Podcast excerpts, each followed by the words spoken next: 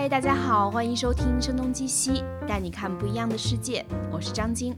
你们可以写 email 给我们 etwstudio@gmail.com，在微信公众号上我们是 etwstudio，在新浪微博上则是声东击西 etw。今天我们想聊的是最近非常热门的一部大剧《权力的游戏》，以及它背后的制作方 HBO。我们请到了我们的老朋友 Alan，啊，他在洛杉矶跟我连线，为大家录这期节目。可能以前听过《声东击西》的朋友们还有印象，Alan 曾经跟我们聊过很多关于呃美国的流行文化和电影的话题。比如说，我们两个曾经聊过，呃，Netflix 这个公司为什么对美国人来说它是一个非常重要的公司，它究竟如何改变了电视业。呃，我记得我们还聊过《星球大战》The Last Jedi 啊，当时是我 Allen 和徐涛，我们三个人聊一聊对这部呃星战的不一样的一些看法。所以今天我们也很开心的又能把 Allen 请回来参加我们的节目。嗯，那 Alan 再跟大家打一个招呼吧。大家好，我是 Alan。嗯，非常简单。对，已我因为已经把前情都帮助大家回忆了一下，你跟声东击西之前录的一些节目，嗯，其实今天我们录的这个时刻也挺微妙的，因为我是在中国，他是在洛杉矶，而与此同时，我们都非常的期待。第八季《权力的游戏》的第三集，可能对你来说就是差不多不到十二个小时之后就可以看到了，对吧？还有七个半小时。对我来说，对对我来说其实是也是一样的，因为这次中国和美国是可以同时去呃无时差的去看《权力的游戏》这部大戏啊，因为实际上这个时差现在变得为什么越来越重要呢？你你知不知道？最近我还学了一个新词儿。嗯，叫父权社会，你知道是什么意思吗？嗯，知道。好吧，我这个关子没有卖大，我还是觉得对我来讲很新鲜的，因为确实是呃，最近可能中国的听众朋友们也很有感受。过去的这个四月，人们就是要讨论两个事情，一个是复仇者联盟，一个是权力的游戏。而大家一方面很怕剧透，如果没有办法加入这个讨论的人呢，就会被归为社会闲散人员，所以这就是所谓的父权社会。我能纠正，我能纠正一下，其实我并不知道父权社会，我还以为你说的是。是这个意思。那你现在也学会了一个新词，对吧？是的。好，所以其实我们为什么特别期待第八季的第三集呢？可能看过《权力游戏》朋友都知道，那真的是一场啊大战，The Great War，是吧？那对，双方就是要真正的真刀实枪的，而且基本上是全明星阵容的上场。对啊，差不多。在十二个小时之后。这这场大战就要上演了，我们也也非常的期待。而在这样的时刻去聊《权力的游戏》，我想安妮，你的心情应该也是挺不一样的吧？是的，非常激动。这场大战大不大大大概，我觉得死忠粉大概已经等了有八九年了吧。反正我个人是等了大概有 六年，因为我是七年了，因为我是一二年的时候第二季播的时候开始追的，呃，所以当时追的第一第一。当时追第一季第一集的时候，就非常期待到什么时候能够这个 Y Walk 呃这个异鬼能够跟呃这边的 Westeros 的各种军队打一场大仗，呃，当时以为再等两三年就等到了，没想到一等等了六年。对，现在等到这个剧，但是其实啊，George R. R. Martin 他的书 还并没有写完，所以其实到最后这个书有朝一日出版的时候，也许还会有一些不一样的剧情啊，那可能就是不同的版本，也是一个蛮有意思的经历。对的，尤其是看之前的报道，这边说第四第这一季的就是今天晚上播出的这一集，嗯，一共长度是最长，目前为止最长的一集是一小时二十分，而且一一小时二十分之中。没有任何其他的多余的那些片段，全部都是就是就是全部都从头到尾都是讲这场大战的，然后是电影和电视史上有史以来最长的战争场面，所以再加上这个导演是，然后指导这一集的导演是我觉得个人觉得《Game of Thrones》权力游戏有史以来最牛逼的一个导演，呃，他叫 Miguel Sapochnik，然后很多人就是可能。没有那么骨灰的粉丝不大清楚他，但是说出来那些他导过的剧集，你肯定都会知道，比如说《私生子之战》，比如说《Hard Home》，就是 Jon Snow 他们第一次在那个去找野人的时候碰到异鬼的那集。嗯，我前两天还专门看了一下《私生子私生子之之战》那一集，还有还有《私生子之战》之后的第六集的 Finale 最后的大结局。呃，我当时在看的时候重温的感觉就是，确实感觉这两集虽然《Game of Thrones》权力的游戏一直都是非常非常电影化的一部电影，呃的一部美剧，但是我重温的时候还是有非常强烈的感觉，这两集简直就不是一个 level 的，就是整个就提升了一整个 level，因为他导演他很难得的在一个美剧里面，在大制作的同时又非常非常有个人的印记，嗯，所以。呃，就更没有理由不期待这一集这一集了。可能也只有他能够担当这一集，满足这么深的期待。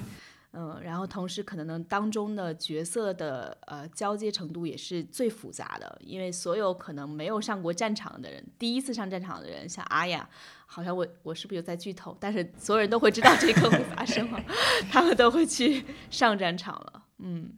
对，所以其实也是因为这样的原因吧，我看到呃在。《权力游戏》最终季第一集的时候，它的上映在 HBO 的两个流媒体平台 HBO Go 和 HBO Now 的收视人数达到了一千七百四十万，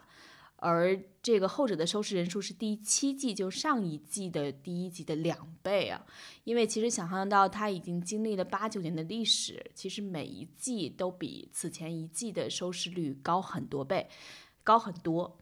而这一次依然能够达到比第七季手机高一倍，就是达到两倍，其实还是一个蛮惊人的数字。它基本上是席卷了全世界对这样的一个一个巨大的关注。对，其实说起来，这个《权力的游戏》已经历时了将近是八年到九年这样的一个很很。很漫长的周期，但是可能跟呃 HBO 的很多剧一样，它从一开始的诞生，并不是那么多人都看好它的，甚至它的第一集，我印象中是被翻拍过的，是吧？我不知道 Allen 了不了解这个情况。对，是的，其实很简单，但是呃，虽然最后，虽然现在我们在看《权力的游戏》，感觉是一个非常非常厉害、非常非常庞大，就是已经相当于电视界的《复仇者联盟》这样的一个。谁都不会离开的摇钱树，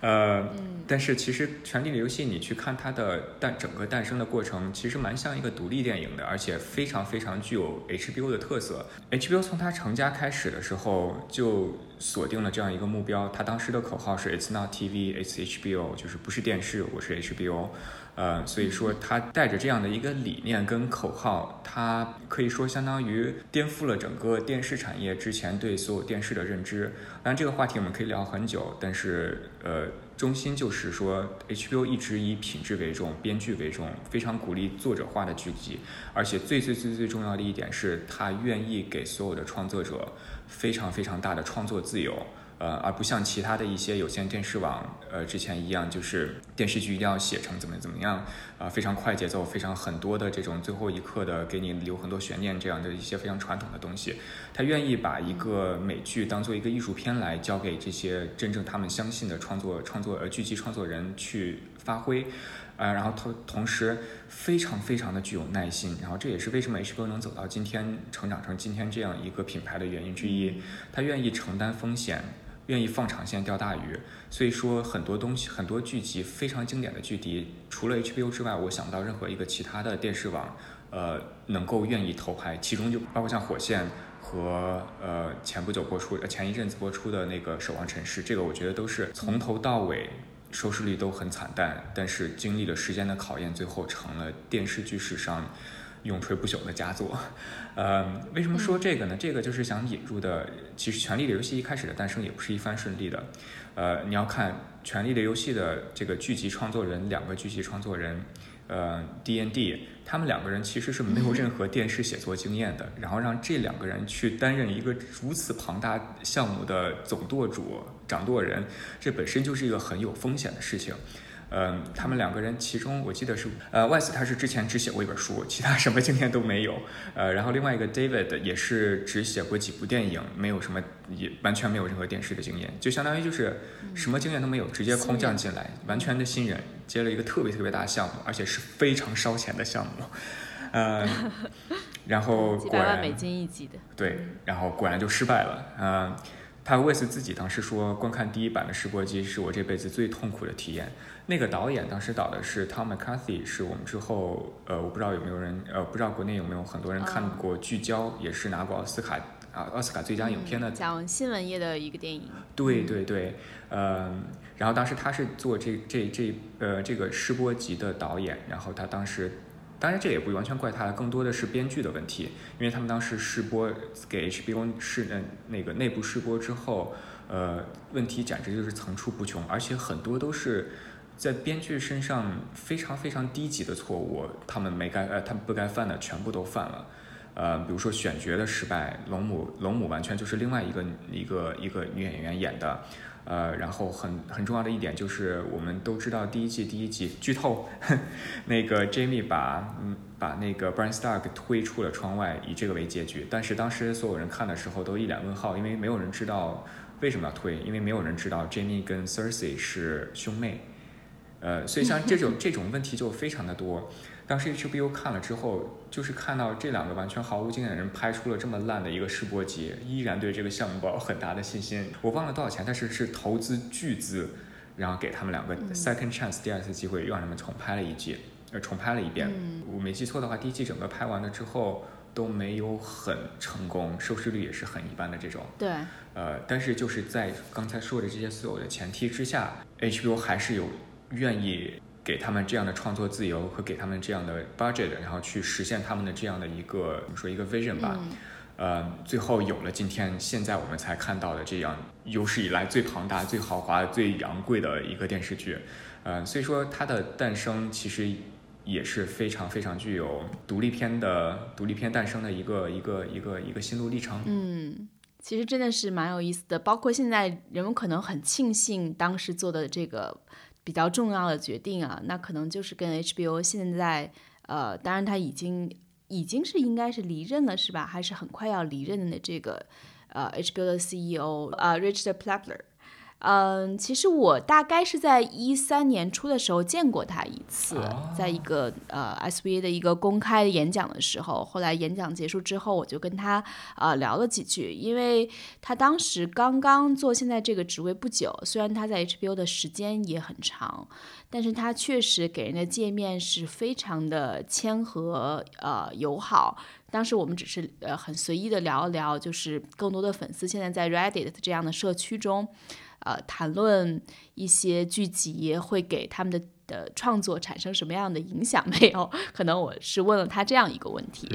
请他讲一讲关于这种社交媒体的崛起对他们的这个呃 HBO 相当于相对而言，无论如何他们是非常传统的行业嘛，那对他们有没有什么样的影响？这个就突然说的说远了哈。我想感触很深的是，最近其实也有一个呃事情，可能是很多人都已经留意到了，就是。AT&T 这个美国的通讯商，它完成了对华纳的收购，而与此诞生的其实冲击最大的一个领域就是呃华纳旗下的 HBO。我有一个朋友是呃在也是在当中受到了一些影响，他已经离开了华纳，但是他确实是给我描述了当中的情景啊，就是。以前 HBO 按照你这样的说法，它精益求精，对品质要求很高，所以可能一年就是有五部有影响力的剧集诞生，对 HBO 来说是比较常态的，也是一个非常稳定产出的，就是 HBO 出品必属精品的那种感觉。但是在收购之后，可能 AT&T 对他们的要求就是一年。要出十五部，哇塞，这样的一个剧集的数量，所以其实这样造成了可能有数百人，可能做创意的人，有一部分人已经离开了，有一部分人是有这样的一些啊想法，所以其实我觉得这次收购，大家可能觉得的一开始的想象是最先会触及到媒体行业，但是呃，对 HBO 这个公司的触及。其实，特别是对这批创意人才的触及，还是呃很惊人的。而且感觉，这这让我第一感觉就是，未来几年是不是可能没有特别好看的戏了？呃，所以那会儿还是听他讲完，还是蛮感慨的。呃，刚才说为什么《权力的游戏》会成为可能很长时间以后都不会再诞生的一部史诗类的剧作。嗯，我觉得另一个可能的原因也是跟 HBO 最近的这个变动有有一定的关系吧。一年十五部这样的产出和一年五部的产出，其实做记者、做媒体、做创意产业。做创作的人都会感知欲速则不达，这个速度其实就是它的另一个长期的竞争对手 Netflix，它比较擅长的，因为 Netflix 它的产出剧集的速度确实是相对更快一点，非常要快很多很多倍。对，Richard Plepper 已经他是第一个辞职的，呃，应该是三月份辞职呃的时候辞职的，呃，然后之后 HBO 内内部就有各种的动荡。其实多并不一并不见得是一件坏事，呃，因为 HBO 之前就有过很多的这样的 struggle，就是因为他们拿不到资本，然后也没有足够的资源去跟 Netflix 啊、Amazon 啊这些这些土豪去争一些资源，所以 HBO 内部也是希望能够。呃，有更多的资源，更多的成本，然后去帮助他们去扩张，去输出更多更好的剧集吧。嗯呃，但是主要的问题就是，呃，整个理念的一个转变，可能呃，AT&T 并购之后，上面进来的人很直接的了断，直截了当的一个目标就是扩张，而不是说在呃稳定的有质量、保证质量的基础之上去扩张。呃，你刚才不是说让那个 Netflix 的输出多嘛？嗯，这个我这边是完全的深有感触的，因为我这边，嗯，作为一个资深剧迷影迷，我基本上所有该订阅的全部都订阅了。我印象最深的就是过去的这一年里面，Netflix Netflix，我基本上每周不是说每周了，每天打开 Netflix 首页，它都会给我推出新的东西、新的内容、新的剧，而且不是那种，就是不是不是说那种就是随便随便填补一下，就是为了数量数量。而有的这些剧集都是一些非常，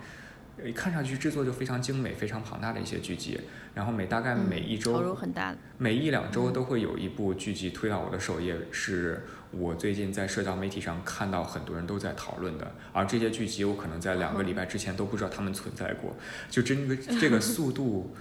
真的是让人发指。呃，如果你跟踪看，嗯，追美剧追很久，你看多少年才出一个《生活大爆炸》，才出一个《摩登家庭》，blah blah blah。现在 A 呃，现在 Netflix 进来，每周都给你出一堆，这个真的是追都追不过来了。所以你觉得他这种以这样高频的速率去呃产出这些剧集，真的对这个公司的发展有很大的帮助吗？或者说他这样做的目的是什么呢？就是这样可以更广泛的覆盖不同口味和趣味的观众吗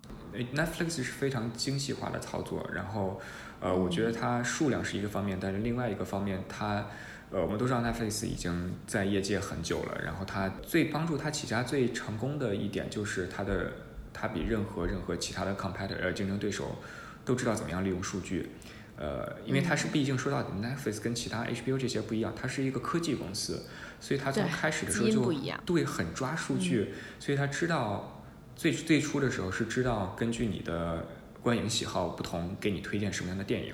发展到后来，发展到现在，基本上就是知道它能够根据用户的不同的喜好来拍什么样，来做什么样，来写什么样的电影跟内容。呃，这个就很可怕了。所以说，它数量在保证的同时，它能够把这些数量有有了有了有了这个基数的同时，然后非常精细化的把不同呃不同类别、不同风格、不同品味、不同的内容，然后推送给。真正会喜欢这些剧的内容，呃的的一些剧迷跟影迷，但我觉得这现现在更多的是一个 bubble，然后这个 bubble 应该没有那么一两天，这个泡沫不会有那么一两天就会破掉，应该还会再持续一段时间，呃，但是整体的走向现在就是拼质量跟拼内容拼数量。呃，这也是为什么说 A T 呃 H B O 受到了这么多压力，因为现在你看，基本上所有所有的媒体圈媒体圈都在做的一件事情，就是整合手下的手下的所有的内容资源，然后把它们全部都整合到一起。比如说，就像 A T N T 并并购那个呃 Time Warner，把 Time Warner 旗下的东西都有了。然后，Netflix 又不用说，Netflix 谁都不用买，它已经自己已经够强大了。像 Apple 跟 Amazon 这个，它可能手底下暂时没有那么多资源，呃，但是它是最有钱的。你谁跟谁干 Apple 跟 Amazon 这两个都是干不过的，就是光光用那个资本来说。呃，Disney 的话可能稍微没有那么有钱，但是它旗下的 IP 是没有任何一家人能够比的，像漫威啊、星战呀、星战呀、皮克斯呀，然后最近又购买了福克斯，然后很大的原因之一也是把这些 P IP 全部都放到自己的旗下，然后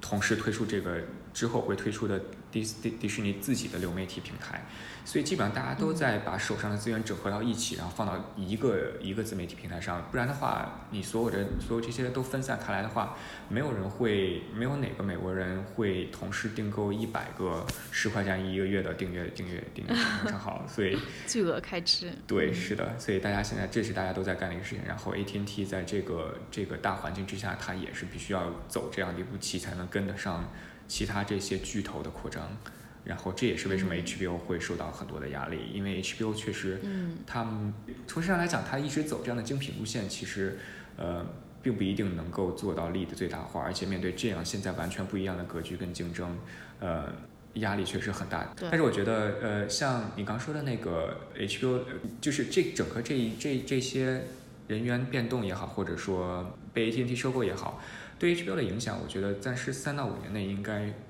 非常非常的看不出来，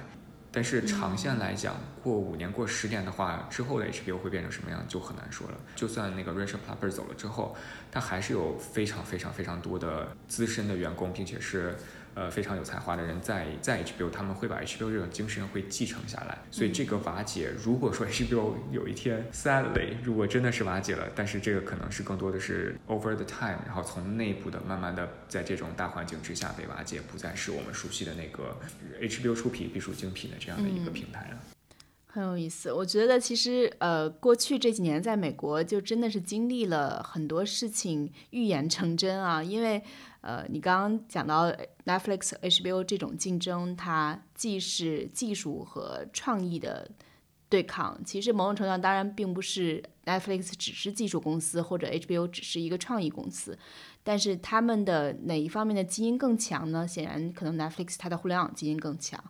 然后 HBO 它的创意基因更强一点。所以其实是一个真的一个很明显的较量的过程，因为大家可能。很多呃中国听众应该都看过《纸牌屋》，而当时在《纸牌屋》诞生的时候，其实 Netflix 就已经呃就数据预判观众的兴趣而得到了很多人的关注，《纸牌屋》的成功也被认为是它这一部分优势的体现。而当时呃 Netflix 它的首席内容负责人也表示说呃。在 HBO 成为我们之前，我们要更快的成为 HBO。其实他自己也意识到，可能就目前的状态，他们在互联网大数据。对人们这种兴趣喜好的分析上非常见长，但是从更长远的发展来讲的话，他们必然要在内容内容上、创意上做更大的投入。所以，其实他说我们想更快的成为 HBO，其实也是希望在内容上开始大举的去投入。也就大家随后看到，包括去年我们两个都很喜欢那部剧《怪奇物语》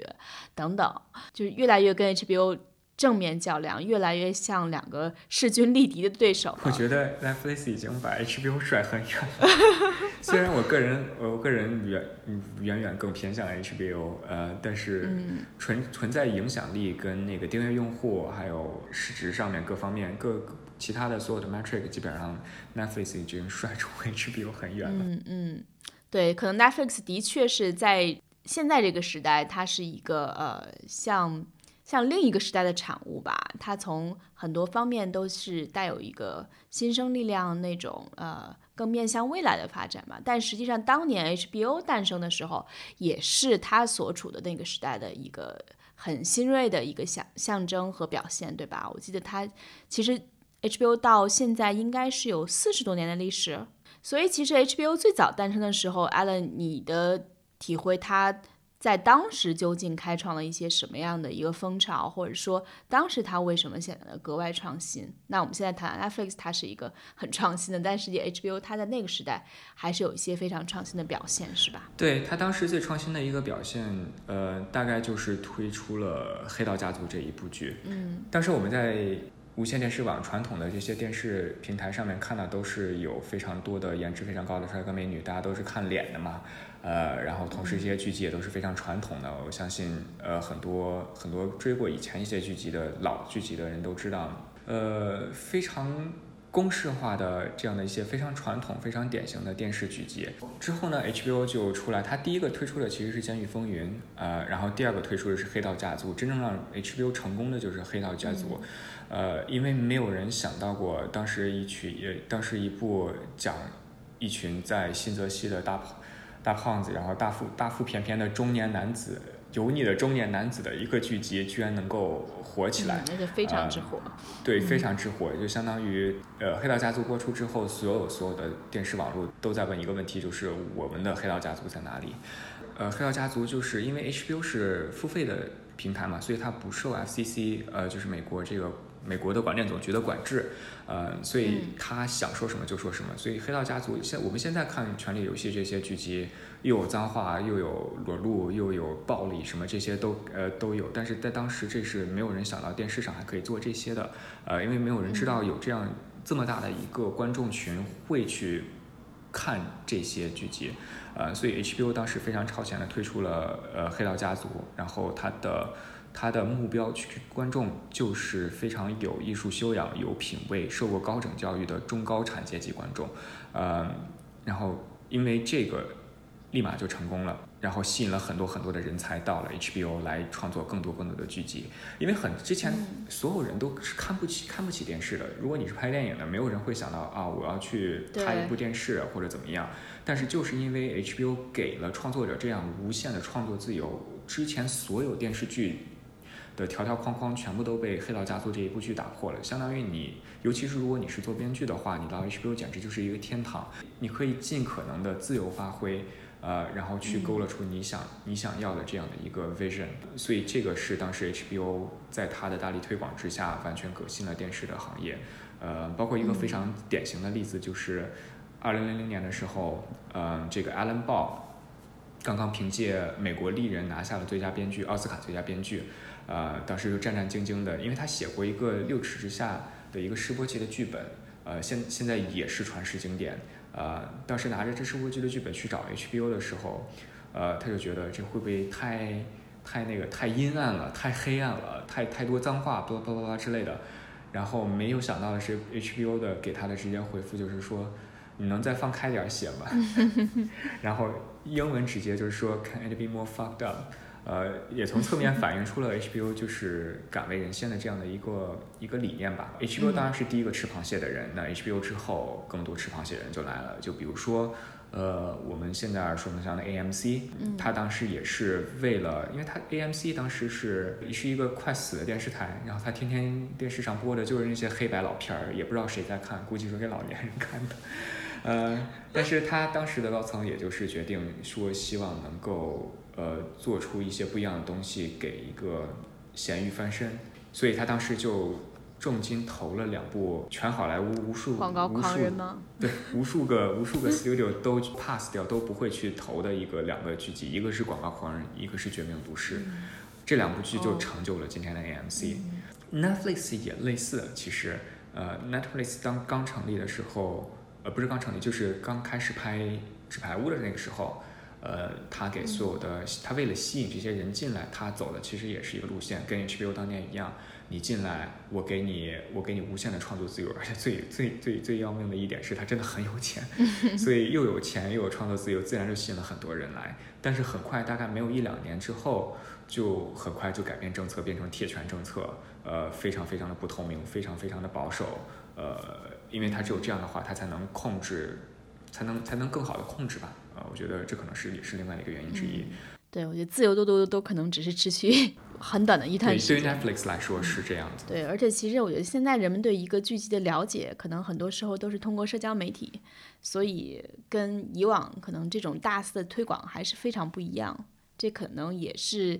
我觉得会大数据这种会分析人们的趣味更有利的一个一个方式吧，因为它能够通过人们在社交媒体上的这种表态啊、意见啊，得到更多的数据和那个意见的信息，所以会更加强它的这个技术的能力和分析吧。所以说，这就是为什么我当时看到《权力游戏》第八季要播出的时候，就其实还怎么说呢，有点五味陈杂的感觉吧，因为我知道《This Is It》这是最后一部。权力的游戏》，就是很多人都会在在讨论说下一部《权力的游戏》是哪个？是《西部世界》？是这个？是那个？但是没有了，《权力的游戏》完了之后就没有了。我知道很多人可能会说啊。《绝命毒师》当时播出的时候也说之后再没有了，这巴拉巴拉这播出之后也就没有了。最后总是会有另外一个跳出来，然后打破我们之前所有的巴拉巴拉。呃，但是《权力游戏》之所以特别的一个原因，是因为整个产业的格局已经变了，所以不会再有下一个《权力的游戏》了。对，我觉得印象最深的就是，呃，我作为一个电视迷，我看过，呃，我去，我我有很多这种聚众观剧的经验，呃，比如说《绝命毒师》的大结局。呃，我在一个酒吧看的，然后呃，《权力游戏》上一季的结局跟这一季的试播呃的那个第首播首映，我也是也是在在这种 bar 里面，这种这种很多和很多粉丝一起去看的，呃，当时是什么样子？非常非常的，确实跟一个一群人一群粉丝看，气氛是完全不一样的。不光笑点可以无限的增大，而且同时，呃，你就跟看电影一样，看电影一样啊，就是非常的感染。《权力的游戏》可能是最后一部能够真正的把一个电视剧集做成一个 event 的，它的成功跟它到现在的这样一个一个一个地位影响力，它更偏向于像我们所熟悉跟了解的星战呀和漫威啊这些的，它是一个呃 event 级别的一个盛世。我觉得可能就是。又是我们 要经常讲那句老话，就一个时代结束了。但是《权力的游戏》这个时代的确，刚像你刚刚所讲的，真的是非常特殊。对，因为它毕竟是最后一个，之后还会有很多这种模式，就是每周一集的这种传统的播出模式，它肯定是不会死绝的。但是它慢慢的可能就会退居到二线或者三线，就是没不像现在这样是不那么重要了。对主流的一个播出模式，因为毕竟嘛，你想很多人，你说在之后。很多人在同一时间、同一时间要聚集在电视台、电视机前，星期天晚上或者星期一晚上这一个点，然后看同一个节目，多不麻烦啊！所以大 大势所趋，肯定就是像 Netflix 这样一样，一次性给你扔出来一季，你想什么时候看什么时候看。然后我有时候会想到《沃伊》里面有一段镜头，有一段有一段那个片段，就是很多人都在一个公众场合还是怎么样，就是所有人都带着 VR，所有人都在干自己的事情。呃，我觉得之后可能就是这样，包括 Netflix 火的这些剧集也都是这样火出来的，都是在社交媒体上口口相传。嗯，比如说 Stranger Things 当时就是突然在社交媒体上火起来，大家都在讨论，而不是说像《权力的游戏》这样把所有人都聚众放到一起，同时一起去看。因为这个，嗯，我觉得很多时候我不知道你有没有这种感觉啊，就是我觉得对我来说，追一部自己心爱的剧集，每一个周每一周去看的时候，每一周周追到的时候。呃，就有点像拆圣诞礼物或者拆那个生日礼物的时候一样，就是 所有人之间都在讨论，啊，上一季发生了，上一季发生了什么？啊，下一季会怎么样？怎么样？怎么样？讨论一整个礼拜，下个礼拜同时坐到一起去看这个礼物到底是什么。然后讨论看完之后，再去 social media 上面，再去社交媒体上讨论讨论。第二天各种媒体媒体，然后再发各种的文章，这样就是它是一种慢慢的 build up 的。然后 build up 它有的另外一个就是时间成本，因为你 Netflix 你的剧集再拍的再牛逼再火，它也最多只是在社交网络上走一个过场，它不会说一火火三个月。呃，但是《权力的游戏》这种就一次一次十集分。分周播出的话，它就有这样的一个资本，有这样的一个优势，它可以通过每一集的播出来来来建立起这样的一个一个势头，然后慢慢的逐渐逐渐逐渐推向最后的高潮，然后形成这样一个万人空巷的局局面。对，我觉得其实这个也就形成了为什么呃，可能我们看《权力的游戏》，它在过去的这个。七季到目前第八季的过程之中，它的呃整个你刚刚说它的是对它的兴趣是 build up 的吧，所以它每一季都比上一季的观看人数会不断的增加。比如说我看记得第一季的时候大概只有三百多万，但到第六季的时候可能就有一千一千零六十一万的人去看这部剧集，所以它不可能是像 Netflix 那样子可能。一年之中或者持续几个月的一个很流行的一个话题或者是事件，我看到一个数字，之前是说它，嗯，过去五年 HBO 的为了《权力的游戏》的新增用户增加了百分之三十五，所以其实可以想象，近几季中人们对它的兴趣是在日渐浓厚的，这种感受确实是呃非常不一样的，它就可能。呃，像是 谈一段恋爱，然后这个感情越来越深刻，直到可能最后呃走向婚姻，然后又慢慢的这个相濡以沫的过了很长时间的日子，那种感受可能 真的跟一段非常强烈的一个短期的情感还是挺不一样的。这个比喻非常的贴切。确实，那个时代就是像我们对很多事物的这种吸吸收、接触、呃了解、热爱这种情感的变化。也都比较相似吧。现在很多的体验都比较的及时、迅速、快餐式一点，有时候来的猛烈，去的也很快。但是呃，那种渐进式的、不断的呃有波澜起伏的这种情感的积累，我觉得的印象更深刻吧。所以其实 HBO 这个情节，可能真的是是，不管它未来几年会怎么样，也是很难抹去的吧。虽然可能 Netflix 也有很多我们喜欢的剧，但是我还是更相信，呃，时间长一点会打磨出更好的作品。对，完全同意。它不一定是一定是手工匠人那种级别的如此缓慢，但是它也是现代工业化的产物，但依然给人的感受是，呃，是需要慢慢去对这个社会、对这个时代有很多深的。理解之后，才能够真正的做出更好的作品吧。嗯，反正我觉得可能对你的刚才那些描述感触还是挺深的。嗯，而且我更深的一个感触就是，我觉得以后，呃，包括火线的那个创始人 David Simon，他当时他在五年前还是六年前就已经说过了，火线放到今天就不会拍出来了。但是我觉得这一点放到今天的话更加的适用，就别说火线了。我觉得《权力的游戏》都不一定能拍得出来了。这个就回到刚开始我们聊的《权力的游戏》的开拍是多么漫长的一个过程，因为现在的竞争太激烈了。就是，呃，像《权力游戏》，我们也知道它一开始的节奏其实是很缓慢的，很多都是很多都是一些 build up 啊，然后一些铺垫呀，一些人物的剧情的一些分析啊，巴拉巴拉之类的。反正我是从来没有感觉到我一开始就立马被《权力游戏》抓住了。呃，都是慢慢的在看的时间越来越长，然后推到那个高潮的时候，让你觉得之前的一切铺垫都是值得的。呃，但是我不知道这个之后再发展五年十年还有没有可能拍出这样的剧集。很大的一个原因就是太多可以看的了。呃，这个就要这个锅就要推给 Netflix 了。呃，因为 因为 Netflix 在 Netflix 的趋势之下，就是你观众的选择太多了，不像以前可能就只有那么几个台，然后你看一个《黑道家族》，然后你可以慢慢的开始看。现在的话，如果出一个《黑道家族》放到今天的话，我个人觉得，呃，放到今天的话，有这么多平台，这么多剧在这摆着，你可能就不会说，啊，我可能这个剧再过六集、再过七集之后会特别的好看，我还是多看一会儿吧。就现在的现代人就会在被 Netflix 宠的越来越没有耐性了，他就希望一开始就看到一个立马就把你抓住的剧集，然后就一直追下追下追追下去，他不会说为了看为了等到一个一个一个最后不管是多么值得你之前所有时间精力投入的呃一个 moment 或者一个一个高潮或者一个怎么样 build up，呃就没有这个对会改变整个的创作对会改变整个的创作，因为太多太多可以选择的了，所以。你的你你一定要第一秒钟就抓住观众的眼球，你才能脱颖而出，不然的话是没有人有这个时间成本，像以前一样，反正没有那么多电视剧可看，然后 HBO 出的就一定好，那我就追这个剧了。你看，我觉得想一想，其实你说一天除了上班之外、睡觉之外，你可能只有六到八个小时，对吧？但你可能也许会用一到两个小时去看剧，那一年就是这么短的时间。那可能要有这么多的剧去选择的话，嗯，感觉以后会真的是有一些选择焦虑症。对啊，谁还会说，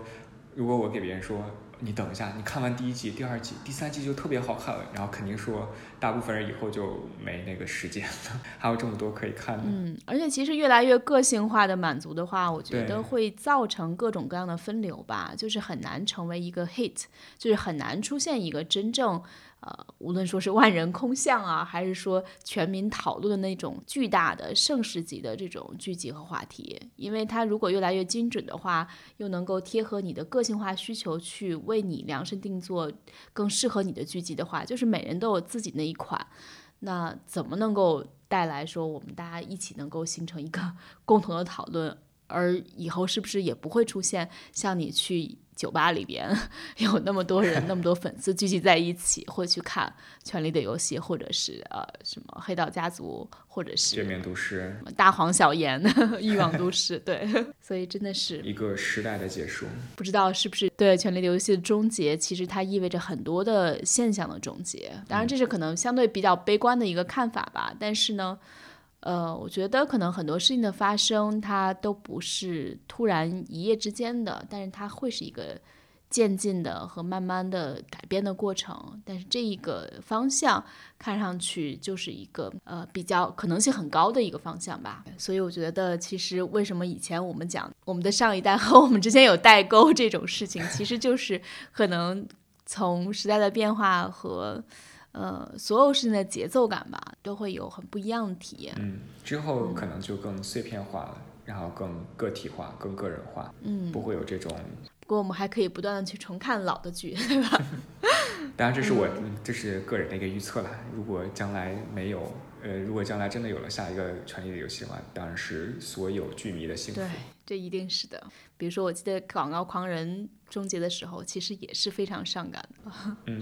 嗯。没关系，说不定那是广告业的黄金时代。然后，当然可能你更多是伤感的是，哦，那个黄金时代，虽然它只是回溯过去、记录过去，但是还是有会会产生共鸣或者是共情。所以你觉得会有下一个《权力的游戏》吗？如果你现在看的话，你觉得有哪个剧有这个潜质？我觉得人们肯定对西部世界的期待还是挺高的，嗯，对吧？嗯，但是我觉得永远都不会说出现有下一个广告狂人，或者有下一个呃权力的游戏。我觉得更多最终能够产生广泛话题讨论的剧集，应该是一个全新的、超越很多人想象的一个一个产物。它不一定是说嗯最好，或者是最精良。但是它肯定是非常不一样的，只有不一样才能够给人的感觉是它超越了以往，这种独特性是最重要的。所以我觉得像《西部世界》，可能你说和《权力的游戏》相比，它制作成本也很高，当然没有办法跟《权力游戏》在这一点上相提并论。但是它嗯还是非常不一样的一个东西，嗯。但是就目前的期待来说，人们可能觉得嗯今年这几个戏，呃，《权力的游戏》，对吧？然后 HBO 还有什么？还有 VIP 的，就是副总统的最后一季的终结。对，但那是完全不一样的另一个戏。然后还有西部世界的第三季，但是我印象中在第二季它的表现其实已经不是那么稳定了，或者说给人的感觉就是已经产生一些争议性了，就远远不像它在第一季掀起的 广泛的热情。所以第三季我觉得的也也有点。也有点那种命运难卜的感觉，可以期待一下亚马逊的《指环王》，《指环王》剧集五十亿投资，嗯，哇，最后我觉得这个简直太夸张了，是 Deep Pocket，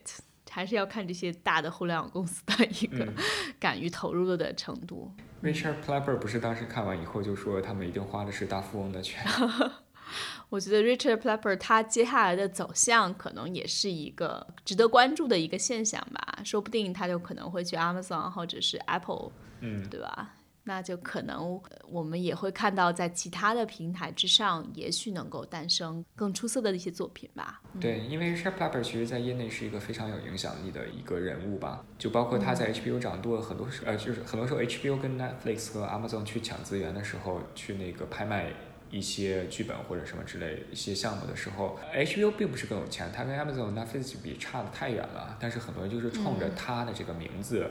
然后愿意来到，愿意把自己的自己的作品。带到 HBO 来，让 HBO 来去进行投拍。对，我觉得其实你说职业生涯中有一部剧被 HBO 投拍，还是对很多人来说很荣耀的一个事情吧。嗯，哎，无论如何，它都是 HBO 啊。对，而且确实是创作者的天堂。而且他确实敢常做很多新的事情。而且这个 Richard 他还是一个铁杆的民主党人吧，我的印象是，所以他跟可能好莱坞的各种关系也都是会很不错的。嗯，好，我觉得其实今天我们聊的是，呃，感觉像是两个 HBO 粉丝的一个热情对话，当然也是《权力的游戏》的粉丝的热情对话，所以也跟我们的职业的背景有一定的关系吧。呃，当然，Allen 他是长期在洛杉矶观察电影和电视行业的一些最新变化，包括流行文化的一些最新变化。但是在谈论任何一部剧的的诞生和演进的时候，不可避免的就是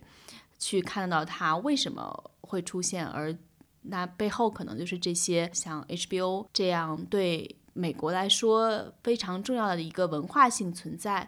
而最近它又要面临一些可能的巨大的变化，所以我们觉得